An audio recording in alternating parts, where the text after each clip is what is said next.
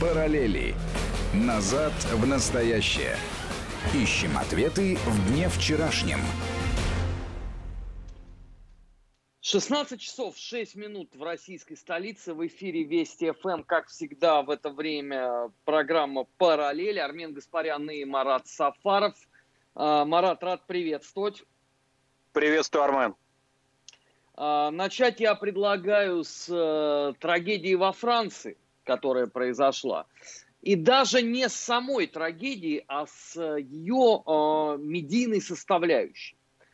Вот когда в Европе происходят какие-то теракты, связанные с э, радикальным таким, озлобленным абсолютно на весь мир э, исламским радикализмом, как правило, национальность э, боевика не указывается. Ну, они, видимо, прислушались в свое время э, к словам Владимира Владимировича Путина о том, что у терроризма нет национальности, поэтому звучит такая полурасплывчатая формулировка. Ну, это откуда-то там с Ближнего Востока или представитель арабского мира. И все вроде как к этому привыкли. Но стоит только у кого-то отыскать хоть мало-мальски вообще присутствующий в биографии э, российский эпизод, тут же начинается, что вот это Россия, это Мордор э, со всеми вытекающими последствиями. Вот у того подобного... Ты помнишь, Армен, эту историю с Царнаевым, да, напомним нашим радиослушателям в Соединенных Штатах на бостонском марафоне, сколько да. было разговоры именно применительно к его происхождению, хотя потом выяснилось, что скорее это постсоветский был э, человек, нежели российский, но тем не менее это очень долго спекулировалось на эту тему. Ну так и в нашем случае э, все ровно то же самое. Э, этот негодяй был э, в России в последний раз в возрасте двух лет, но тем не менее это же э, не помешало привязать вообще э, к этому э, чудовищному преступлению абсолютно всех. Но даже не это меня поразило. А, французская полиция а, в результате проведенных следственных мероприятий задержала энное число а, родственников террориста. Ну, для проверки это нормальные, в общем, абсолютно следственные мероприятия. И к моему удивлению, вся эта публика, которая обычно пела песни о том, что вот задерживают исключительно только а, при тоталитаризме, при ГУЛАГе, при удушающей атмосфере ненависти. А, то есть только в России, ну и в последние два месяца в Беларуси, мы же понимаем прекрасно. Вся эта публика не произнесла ровным счетом ни единого слова по поводу действий французской полиции. Я имею в виду слов негативных. А напротив, все сказали, что вот это выдающийся, абсолютно продемонстрирован профессионализм, и ровно так и надо действовать, и вот это э, пример абсолютно всем. Ну, то есть, если вот, в принципе, кому-то захочется э, по итогам 2020 года э, в энциклопедию этого чертового года включить статью, которая будет называться «Классическое проявление двойных стандартов», то это, пожалуйста, вам в чистом виде описание э, в СМИ, э, в социальных сетях э, той трагедии, которая э, произошла во Франции. И еще один момент. Э, там же появились видео, не знаю, Марат, видел ты или нет, э, видео, которое засняло полицейских. Да, э, видел, момент, видел, да. В момент совершения преступления. Вот там полицейские сидят в машине, они вообще не дергаются, ничего там э, крик э, вот этого несчастного учителя полицейские вообще абсолютно не реагируют. И мне рассказывают после этого, что вот это вот абсолютно трехсотпроцентная э, э, профессиональная работа э, французских правоохранительных органов. Просто на секундочку, да, если бы это имело бы хоть какое-то отношение, в принципе, к России, я уверяю, что мы бы сейчас э, увидели бы Э, просто артиллерийскую канонаду по поводу того, что российские правоохранительные органы преступно ничего не делают, э, профессионально не готовы, наплевательски относятся к жизни э, граждан страны и так далее, и так далее. Вот это просто абсолютная трехсотпроцентная классика жанра. Лучше даже вот и придумать невозможно для описания э, тех чудовищных э, нравов, которые э, сегодня э, царят даже не в обществе как таковом, а скорее э, в медийном э, пространстве. И это же Армен, как ты думаешь? Да, у меня да, вопрос да, Марат, вот да. к тебе и вообще даже в широком смысле к нашим радиослушателям тоже. Вот эта история, она а, будет вот так сваливаться на Россию, на еще какие-то государства, то есть будет как-то вытесняться из поля Европейского Союза.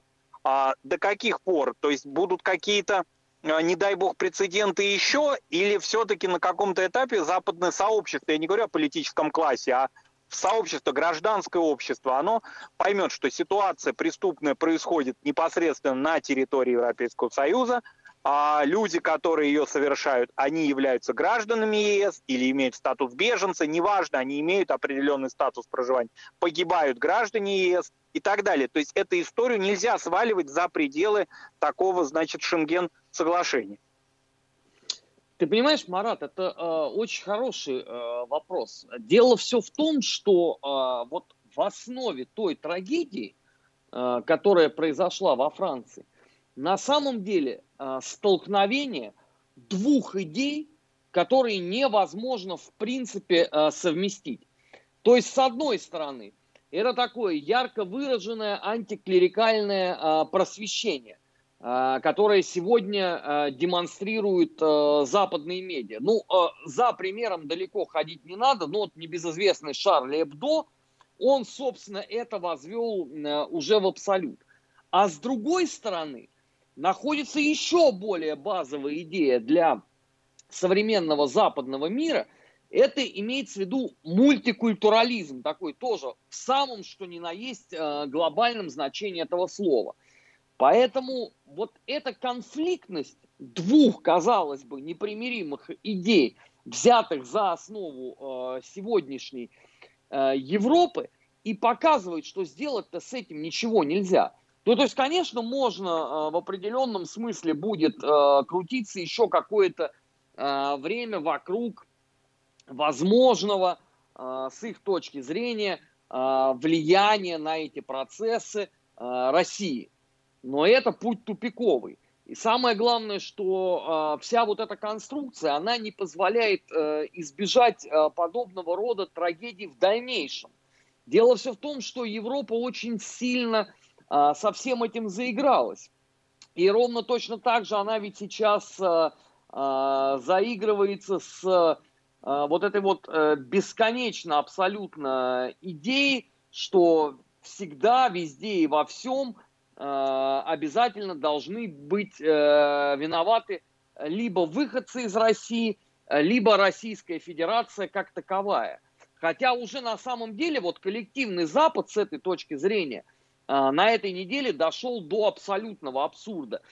Ты, наверное, видел заявление помощника Трампа по нацбезопасности Роберта О'Брайена, который с нескрываемой досадой в голосе произнес, что к огромному сожалению, э, в общем, нет особого смысла накладывать санкции, потому что в России очень мало кто от них страдает. То есть они сначала придумали вот эту базовую конструкцию, под это подгоняя абсолютно все, а только потом задумались о э, методах реализации. Хотя, казалось бы, да, события, вот, которые э, происходили в том числе на этой неделе – это уже такой абсолютно набатный бой. А, я имею в виду уже абсолютную доказанность э, присутствия э, боевиков из Сирии в Нагорном Карабахе. Потому что это ж не наше с тобой утверждение, да, там, опричников кровавого Мордора, а это вполне себе транспарентные чистейшие средства массовой информации – Wall Street Journal и Washington Post написали, причем Хорошо. Э, достаточно подробно. У меня наивный вопрос абсолютно. А, мы тогда хороним полностью глобальную антитеррористическую безопасность. Не мы, не Российская Федерация, а коллективный мир. И будем каждый разбираться со своими ситуациями, профилактикой заниматься трагических а, преступлений и так далее самостоятельно не будем обмениваться информацией, и каждый будет просто выражать сочувствие если такое, не дай бог, будет происходить.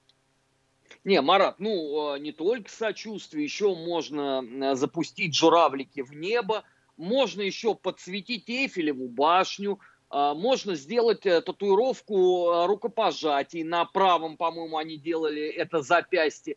А если пчелку, то на левом запястье. Еще ага. можно соответственно, провести марш солидарности. Но поскольку сейчас коронавирус, то для этого лучше всего подойдет там какая-нибудь соцсеть. В глобальном смысле а, идея противодействия мировому терроризму а, уже очень ведь много лет не работает. Вспомни, например, господина Закаева, одного из э, идеологов э, Имарата Ичкерия, который э, вполне себе Э, рукопожатен на коллективном Западе. Уже э, сколько лет он проживает в Великобритании, награжден, да, по-моему, британским орденом. Да, который называет его актером, своим коллегой. Да, это же такой очень яркий пример. Подобного же рода публика есть всюду. Кстати, обращаю внимание, что вот в случае с трагедией э, во Франции, ведь э, одними из первых оживились представители так называемой Ассамблеи чеченцев Европы. Я второй раз в жизни услышал вот это словосочетание. Первый раз, когда они эту ассамблею организовали, но тогда у меня не было просто свободного времени посмотреть, что же это за люди. А оказывается, что основу этой организации составляют многочисленные политические беженцы – от нашего а, тоталитарного Мордора. Так вот, это вот самая ассамблея а, политических а, беженцев, она самая первая попыталась осудить убийство учителя под Парижем, потому что очень быстро они поняли, что от ореола борца за демократические ценности до статуса террориста располагается пространство, которое называется выдача одного отдельно взятого Шенгена. Как, собственно, и наоборот. Между прочим, этот самый парижский Э, убийца, он же тоже оказался во Франции, извините, по льготам политических беженцев. А отсюда и возникает вопрос, э, кто и каким образом это давал, э, не является ли это по формальному признаку открытым таким поощрением террористической деятельности, которой занималась Европа на протяжении многих лет – Заметим Армен, себе, кроме что... тебя, э, э, этот вопрос задает кто-то в Европе? Кто-то задает, даже пусть и ослепленные мульти... мультикультурализмом и антиклерикализмом одновременно. Вот кто-то из действующих политиков и общественных деятелей, оппозиционных, провластных, вообще не политиков, они задают вопрос, ну до какой степени, до какого этапа, когда это может прекратиться, это угрожает безопасности? Но, Марат, я скажу так, я видел одно похожее заявление, вот по смыслу, да, естественно, без расшифровки подробностей, э, от одного из представителей альтернативы для Германии, который задавался тем же самым вопросом вообще, э, каким образом э, это все вот подобного рода контингент оказывается на территории Европы и что Брюссель, собственно, хочет об этом делать. Естественно, этот представитель АФД, он никогда в жизни не слышал про эту ассамблею чеченцев Европы. Я даже больше того, я уверен, что среди наших с тобой вот слушателей сегодня на главном информационном радио страны, если треть процента вообще слышали про существование вот этой организации до как бы э, вчерашних событий, э, то это уже очень много. При том, что у нас в определенном смысле, конечно, общество Э, достаточно политизированный и за многими э, процессами следит. Но это потому, что мы прошли э, очень тяжелый путь в конце 90-х, в начале нулевых. А ты посмотри, что делалось на этой неделе. На территории Республики Чеченской два боевика было уничтожено.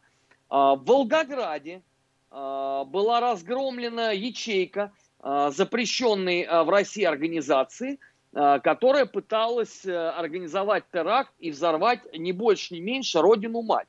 А теперь вот важный вопрос, э, возвращаясь к тому, о чем ты говоришь. А кто-нибудь в Европе вообще на это отреагировал? Ну, правильный ответ – никто. Как ровным счетом никто не реагировал на факт появления сирийских бармалеев – Э, в Карабахе и на многие-многие другие э, процессы. А из этого-то и вытекает вот э, то, о чем я говорю, что по сути Это глобальное противодействие терроризму, оно не существует. В политическом значении оно может существовать там на каких-нибудь политических площадках, э, на конференциях крупных международных организаций, ну там, например, там ООН или там АБСЕ какой-нибудь. Но в практической сфере это не работает, потому что э, для Европы существует вот эта вот э, чудесная модель с, попытки совмещения мультикультурализма и антиклерикализма. Причем, заметим себе, ведь это тоже момент, на который хотелось бы заострить внимание. Ведь этот учитель показывал, если мне не изменяет память, карикатуры на пророка Мухаммеда – на уроке свободы слова. Ну, вы меня, конечно, друзья, простите, а что это за свобода слова такая? Вот показывать э, карикатуры на религию. Это что за свобода слова? Или тогда давайте признаемся, что Запад должен сейчас встать на колени и покаяться за многолетнее поношение э, Советского Союза и русского народа, за деятельность там э, Союза э, пролетарских безбожников в 20-30-х годах. Ну, ты же помнишь прекрасно, сколько там помоев на Советский Союз вот за это неподобающее поведение, вот там вот э, карикатуры на Николая Угодника, на... Ну, даже условием соглашений э, и контактов с Советским Союзом, Советской Россией ставилось запрет и ликвидация такого рода организаций, гонений на религию и так далее. То есть это ставилось нам, нашему государству в вину в качестве вот нашего такого страшного греха. Но выражаясь Ни о такой свободе слова вообще речи не шло. Выражаясь современным языком, нам зато даже санкции объявляли. Тут как бы надо быть честным. Да. А теперь оказывается, что то, что вот тогда считалось абсолютно стыдным и позорным проявлением, Теперь это такая политическая э, данность э, во Франции. Ну, меня это, э, мягко говоря, немножко удивляет. Вот правда. Потому что я в этом не вижу ровным счетом э, никакой свободы слова. Это называется просто иначе. Совершенно. А самое главное, что э, ведь Франция образца 2020 года, ну давайте честно скажем, да, это совсем не Франция образца Дюма отца и даже Дюма сына. Да Она даже Деголя. да, даже Деголя, да. Хотя этот процесс, по большому счету, в, так, так, таком вот масштабном виде, а, он же и начался, собственно, с правления Деголя, когда начали массово алжирцев завозить. Собственно, вот эти многочисленные покушения на Деголя, ветеранов иностранного легиона, они же в том числе были вот против э, такого размытия исторической национальной Франции. Ну так Франция 2020 года, она совсем не такая, какой все привыкли. И если вы в таком обществе, извините, еще начинаете себя так вести, ну это выглядит странновато. Ну правда странновато. Особенно еще учитывая количество э, отморозков религиозных, э, которое скопилось в Европе за последние, скажем, 10 лет э, в результате вот этого массового завоза а, так называемых оппонентов Асада из Сирии. А как мы помним, там же всех этих вот муниципальных так называемых депутатов, общественных деятелей, всю прочую шушеру вот эту вот, ее же встречали абсолютно восторженно в Европе. Дескать, ну они же несчастные люди, они же были в политической оппозиции Асаду и Путину. А потом, правда, выяснилось, что они нифига не в политической оппозиции были, а в самой что ни на есть боевой. И больше того, в боевой с религиозной точки зрения. Но признать же это невозможно, потому что это же фарш нельзя провернуть назад. Ну, не может же кто-то там, условный там Макрон, выйти и сказать, знаете что, мы проводили абсолютно неправильную а, политику. Ее было бы неплохо провернуть назад. Но провернуть назад ее невозможно по той лишь причине, что ты тем самым будешь нарушать а, базовые ценности Европейского Союза. То есть сначала надо будет э, разогнать к эфиопским женщинам всю эту брюссельскую бюрократию, поменять законодательную базу, изменить представление, а, провести широкую разъяснительную работу в европейских СМИ, вернуть обществу представление о прекрасном, а только после этого заниматься всей этой шушерой. А теперь вопрос. Армен, сколько... Да. Да-да-да, сколько извини. Еще по... Сколько еще подобных а, трагедий за это время произойдет? Вопрос у меня такой, может быть, он совершенно не подходящий после самих трагических событий, но тем не менее он уже начал обсуждаться. Для Макрона эти события что? Вот он желтыми жилетами боролся а, так активно, и они побеждали. Вроде бы коронавирус победил отчасти желтых жилетов, но не очень сильно. Да? Все равно это движение продолжается, оно никуда не ушло. Это террористический акт после достаточно длительного периода а, безопасности, который ощущали французы. А, он скажется как-то на политическом будущем Эммануэля Макрона? А, больше чем уверен, что нет. Вот э, смотри, в качестве параллели такой, э, очень простой. А, теракт в Манчестере каким-то образом сказался на политической э, перспективе нашей уже подзабытой сегодня, но навсегда в наших сердцах Терезочки Мэй. Да никоим, никоим образом. образом. Все плевать на это хотели. Потому что меньше всего этот теракт ассоциировался с британскими властями. И заметим себе, то ротозейство, которое э, проявили э, в тот момент потомки инспектора Лестрейда из Скотланд-Ярда, они же были моментально забыты. Это же никому ровным счетом не предъявили. Ну, дескать, от чего? Что вы хотите? Полиция это не сверхчеловеки, они не могли э, все предсказать и все сделать. Это так, э, досадное обстоятельство, но зато мы себе сделали татуировку пчелки – на левом запястье и победим э, терроризм. Ну, если исходить, извините, из э, такой модели, почему это должно э, сказаться на Макроне каким-то образом? А, извините, она, э, фрау канцлерин Марат, разве каким-то образом сказывался э, Дюссельдорф, Гамбург, где там еще были э, теракты вот подобного рода?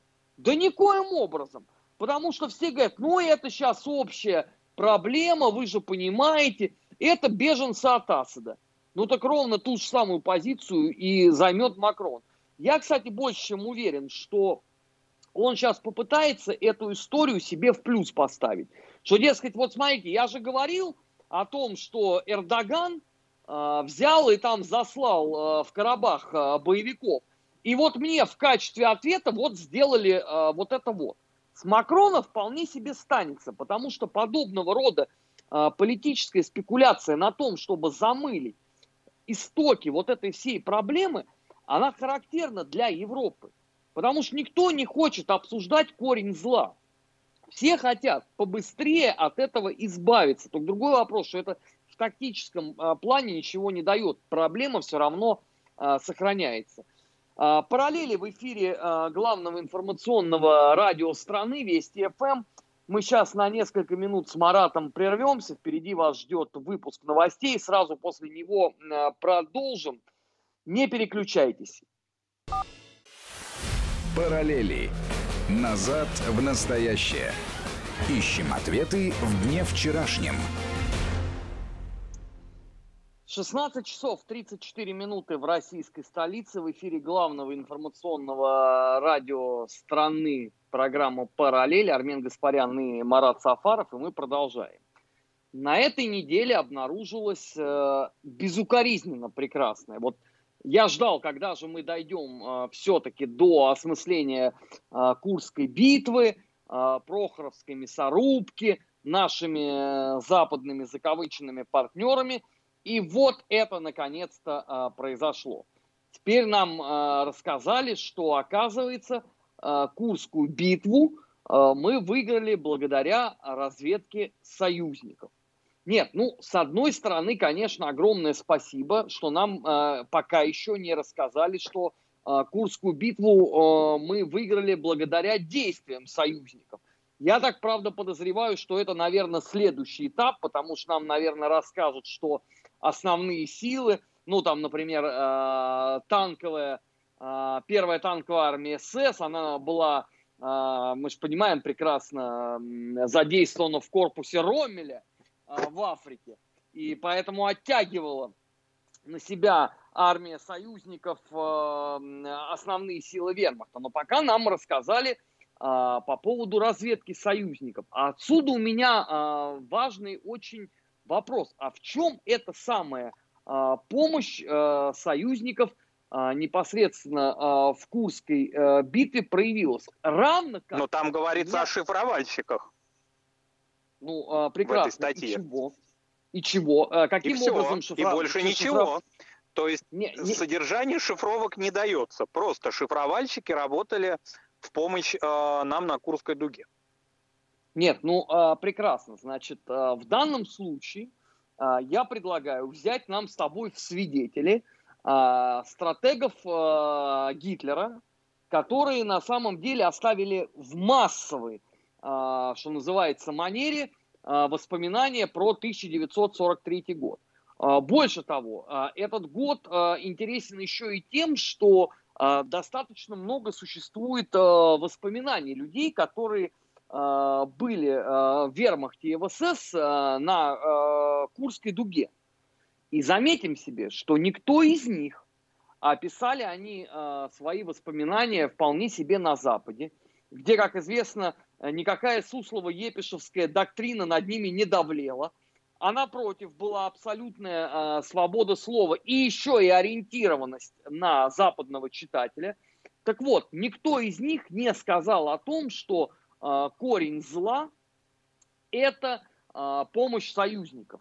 Если бы такой эпизод действительно был, я абсолютно убежден, что хотя бы в каких-нибудь воспоминаниях об этом было бы написано. Причем вот в такой э, классической э, эсэсманской манере, что мы были сильны, а, воля э, и воинское братство были сомкнутым кулаком, но, к сожалению, ротозеи Канариса прошляпили а, подлый удар нам в спину.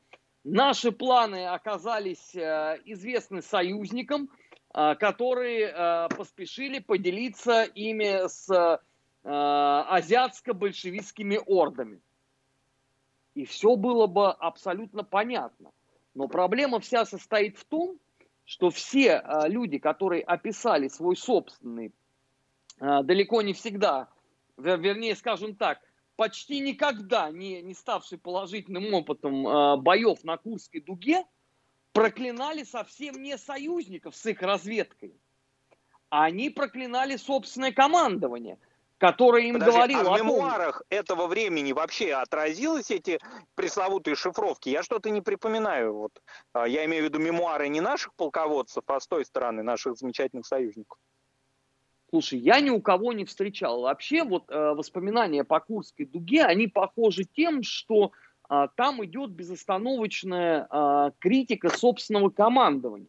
А, потому что а, немцам, вот в частности об этом очень многие из а, Лейбштандарта Адольф Гитлер писали, им говорили, что да, это, конечно, уже не колосс на глиняных ногах, как им говорили в 41 и в 42 году, но если сейчас мы нанесем лобовой сокрушительный удар, ну, в частности, на направлении Прохоровка, и, так сказать, сомнем боевые порядки русских, то больше за ними ничего нету. И в войне наступит э, долгожданный перелом. И вот эти самые эсэсманы, они э, с крайней э, скорбью и с гигантским недовольством описывают собственное ощущение, когда вот они якобы э, прорывают первый вот эшелон этой обороны на Курской дуге и упираются во второй. И они не были к этому ментально готовы. А при чем здесь шифровки? Ну, вот эти шифровки, они что, помогли там окоп выкопать дополнительный? А ну, как ты думаешь, вот это а, построить? обращение к деталям, не есть ли такая более изощренная форма фальсификации? Не то, что вы там выиграли или проиграли Курскую дугу. Да, вы выиграли эти сражения, но вы выиграли их благодаря и так далее. Вот не есть ли это новая такая тактика фальсификации? Ты знаешь, э, с одной стороны, да. А, это в определенном смысле такое ноу-хау этого сезона. А с другой стороны, давай скажем честно, это наша абсолютно гигантская недоработка. У нас ведь есть очень хорошие э, сборники документов, вышедшие в последние годы по Курской дуге. Э, в частности, построенные на, например, рассекреченных материалах Федеральной службы безопасности. Но эти архивные сборники, они, во-первых, выходили только в нашей стране, и никто, конечно же, их никуда, ни на какие языки мира не переводил. И второй э, важнейший здесь момент, что они изданы абсолютно мизерным тиражом. И э, подавляющее большинство людей об этих сборниках, о том, что докладывала наша разведка, э, закордонная, да, то, что теперь называется внешней разведкой, э, что рассказывали э, фронтовые разведки, это все же никому не известно. И вот это гигантская проблема. А в условиях интернета, когда вот осуществляется такой вброс, а он же потом будет тиражироваться на э, куче сайтов, э, в десятках самых транспарентных э, СМИ будет бегать по соцсетям, и возникнет то самое впечатление, что мы на самом деле были полными вообще остолопами, ничего сами не могли, и вот если бы нам там условно какая-то шифровка не пришла, то мы совершенно точно э, на Курской дуге а, потерпели бы жесточайшее поражение. Но это же абсолютная катастрофа наша вот, с точки зрения а, государственной исторической политики. Мединский, помощник президента, он же очень правильно на днях вот написал в статье, что нам надо поменять свою тактику. Потому что мы все время вынуждены оправдываться. Нам не нужно это делать. Нам не нужно лишний раз там, э, понимаешь, запрашивать там сотни архивных дел, э, закапываться э, в них до остекленения и пытаться найти некую сермяжную правду. Потому что мы и так говорим эту правду. Нам нужно просто научиться говорить это громко и доносить ее до остальных. А вот с этим у нас, между прочим, огромнейшие проблемы. Вот э, на этой неделе же, да, э, очередная у нас э, история, связанная с э, эхом войны. Э, я имею в виду, это э, процесс э, по, господи, по Жестяной горе. Да? Вот казалось бы, на протяжении, наверное, последних месяцев 8-9 об этом достаточно много говорилось показана была вся возможная доказательная база. Я у себя в Телеграме даже показывал фотокопии тех самых архивных дел, то есть показал их не в тексте, да, как это сделали там э, информационное агентство и э, другие средства массовой информации, а я показал фотографии вот этих вот самых следственных дел. Вот казалось бы, да, все прозрачно. Но мы в очередной раз, как это не поразительно прозвучит, мы должны оправдываться. Причем не за а, то, что а, вот происходит подобного рода работа, а опять, а вот почему вы так долго, если знали правду, если вот вас это так вот все тяготило и беспокоило, чего же вы вот там а, прождали 75 лет? Причем, понимаешь, если бы это бы, э, просто бы звучало бы условно из какой-нибудь отдельно взятой Прибалтики, а, это можно было бы понять. Да, это в определенном а, смысле слова такая линия защиты. Да, не самая эффективная, но э, с точки зрения медиа она вполне себе будет работать, потому что она заставляет вас оправдываться. Но самое удивительное состоит в том, что все наши кретины – вот эти выдающиеся историки самопровозглашенные, выдающиеся общественные деятели, а, псевдополитологи, а, болтологи всех мастей, вот они же опять запели ту же самую песню. Зачем вы это вытаскиваете? Да вот это была немецкая истребительная политика, и немцев за то судили, а это были бывшие союзные республики – всех простили, советская власть была милосердна, она на это закрыла глаза, виновные понесли наказание и прочий бред невменяемых дураков, какими они, собственно, являются. Потому что если бы все вот эти выдающиеся деятели истории, у которых щеки уже не помещаются в телевизионные экраны, ознакомились бы, прежде чем что-то говорить с этими документами, они бы уяснили бы для себя – что как раз все виновные вот в этом геноциде, в том числе на Жестяной горе, они в подавляющем большинстве оказались на Западе. Они не понесли ровным счетом никакого наказания в ту эпоху. Их выдачи как раз требовал Советский Союз. Правда, требовал это в определенном смысле бездарно, никого не получив. И теперь вот эта же публика, начиная с э, развала Советского Союза, в той же самой Прибалтике является национальными героями. И еще один важный момент. Вот когда я слышу этих клоунов, которые начинают вот мне рассказывать вот эту вот Суслово-Епишевскую доктрину и про свой выдающийся вклад в ее изучение, у меня все время возникает один и тот же вопрос. Послушайте, господа, где вы были 15 лет назад и 10 лет назад? Вот когда были суды над Мэри, над Кононовым, над людьми, а, защищавшими бронзового солдата, где все были ваши голоса в ту эпоху? Где бы были, когда мы выходили на пикеты и на митинги к посольствам Латвии и Эстонии? Когда мы оказывали помощь тем, кто пострадал от вот этой агрессивной прибалтийской политики? Вас никого не было. Вы боялись клюв свой открыть. А вот теперь, когда патриотизм стал после Крыма моден, вы все появились и опять запели ту же самую песню, которая в результате погубила Советский Союз. Потому что вот это вот замалчивание истории очень больно ударило. Советский Союз не был готов к проявлению вот этой вот а, свободы слова, которую объявил Горбачев. Потому что все, что пытались закрыть, завуалировать, это было выпроснуто а, на советское общество – а никакого ответа у государства не было. И вот теперь, спустя без малого 30 лет, после вот той вот трагедии, после глобальной геополитической катастрофы, развала Советского Союза, нам это набитое дурачье опять советуют заниматься ровно тем же самым.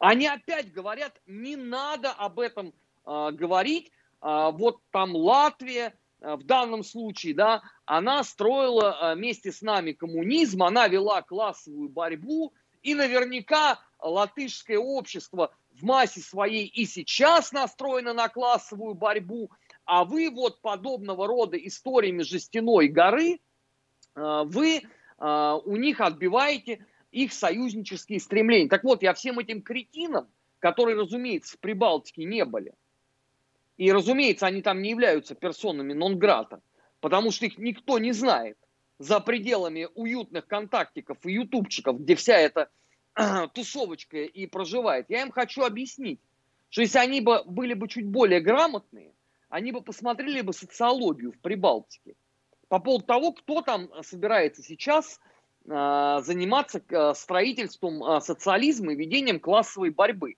И они бы увидели, что таких э, людей там нету даже двух процентов. Двух. А проблема жестяной горы – это проблема геноцида граждан Советского Союза со всеми Армен, вытекающими вот отсюда последствиями. К вопросу о геноциде. А, прецедент этот правовой, когда процесс завершится, а, он будет иметь какие-либо дальнейшие последствия именно факт геноцида, не факт массового убийства, не факт преступления, а определение качестве геноцида? Э, Марат, очень хороший вопрос. Э, как известно, я э, был одним из первых, кто эту акцию поддержал и кто ну, в некоторых вопросах, давайте назовем это так, консультировал, в том числе представителей вот этой следственной группы. Я был человек, который, собственно, и предложил это название акции без срока давности. Так вот, э, я могу сказать, и мы это обсуждали в том числе, э, сейчас э, этот вопрос очень сильно прорабатывается с тем, чтобы, когда он будет вынесен в такую глобальную международную повестку, никто не смог бы опровергнуть именно определение геноцида. Потому что это действительно это очень сложная история – во-первых, там же существует, э, как мы помним, э, процентовка Организации Объединенных Наций, да, исходя из которой какое-то вот подобного рода событие может расцениваться как геноцид. Ну, просто если вот кто-то сомневается, например, проблема э, косовских сербов, да, они же никак ее не хотят признать геноцидом. Э, я имею в виду наш коллективный Запад, э, как раз и на основе вот этой вот варварской процентовки, принятой в Организации Объединенных Наций. И второй момент, здесь тоже он очень важен. Как мы с тобой помним, Советский Союз старался обойтись без подобного рода громких и страшных слов, по отношению к событиям Великой Отечественной войны. В нашей стране же употреблялось определение истребительная оккупационная политика немцев на оккупированных территориях. Больше того, даже у нас же с Холокостом были в определенном смысле слова вот эти вот такие правовые проблемы, потому что у нас же его не было вот как, как такового, да, по сути дела, на территории Советского Союза. А, потому что 90, а, по-моему, 9,9 а, процентов тех преступлений, которые немцы и коллаборационисты совершили вот как раз в рамках этого Холокоста, они были записаны как истребительная политика немцев по отношению к гражданам Советского Союза. И вот чтобы э, этот бумеранг нам сейчас э, не вернулся назад, э, очень серьезная э, работа проводится. Э, в том числе э, заново изучаются э, материалы Нюрнбергского военного трибунала. И я даже подсказал некоторые эпизоды того самого суда над нацистскими военными преступниками, вокруг которых может возникнуть вот попытка а, замылить а, условно вот этот вот самый геноцид граждан Советского Союза в годы Великой Отечественной войны, потому что это же история не про одну э, жестяную гору, да, это таких процессов будет сейчас несколько проведено э, в разных э, регионах России. Кстати, подозреваю, что не только в России, э, потому что аналогичные преступления, например, совершались и на территории Беларуси, э, вполне себе. А, причем а, украинскими а, карателями. Ну, на этой же неделе у нас, как известно, День УПА отмечался на Украине. Так вот, он получил хождение от 14 октября 1942 года, а в тот момент Шухевич и весь 201-й шуцманшафт батальон как раз и находился на территории Беларуси. И понятно, в общем, э, чем они там занимались. Э, так вот, чтобы избежать э, подобного рода ненужных, абсолютно пустопорожних споров, сейчас работа ведется очень серьезная. Конечно, сложности добавляет то обстоятельство, что 75 лет прошло с разгрома нацизма. Конечно, уже, по сути, если остались какие-то свидетели тех событий, которые действительно видели это своими собственными глазами, а, то их, во-первых, единицы, во-вторых, они, конечно, все уже ну, в гипер, что называется, а, преклонном возрасте.